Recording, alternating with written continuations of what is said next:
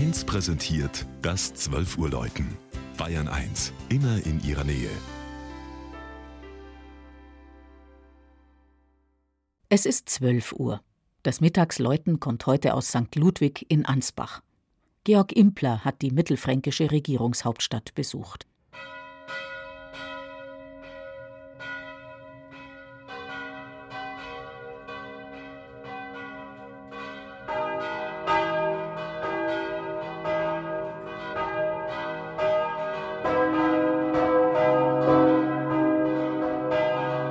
Ansbach, die flächenmäßig fünftgrößte Stadt Bayerns, könnte den Titel Barock- oder Hochschulstadt, aber auch den einer Wiege des modernen Bayern tragen. Denn als Maximilian von Montgelas hier mit dem vorübergehend landlosen, späteren König Max I. im Exil lebte, entstand 1796 das berühmte Ansbacher Memoir, das umwälzende Konzept eines politisch neu gestalteten Bayerns, wie es nach der Säkularisation umgesetzt wurde. Unter der Schirmherrschaft des zweiten bayerischen Königs wiederum, Ludwigs I., wurde für die in das protestantische Ansbach zugewanderten Katholiken die Ludwigskirche errichtet, deren vier gewaltige dorische Sandsteinsäulen den Karlsplatz beherrschen.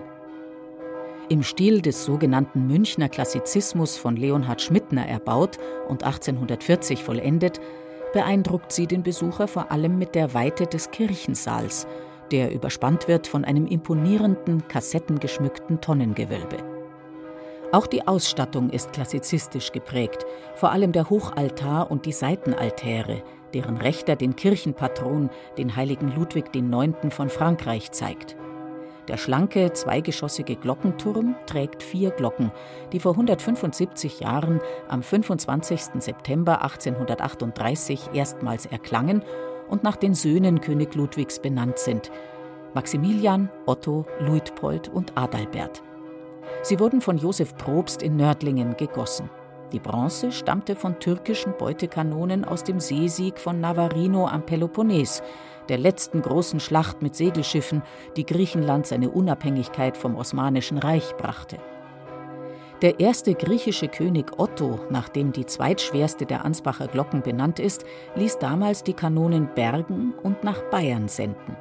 Es müssen viele gewesen sein, denn daraus gingen außerdem noch der Obelisk am Münchner Karolinenplatz und die Bavaria hervor.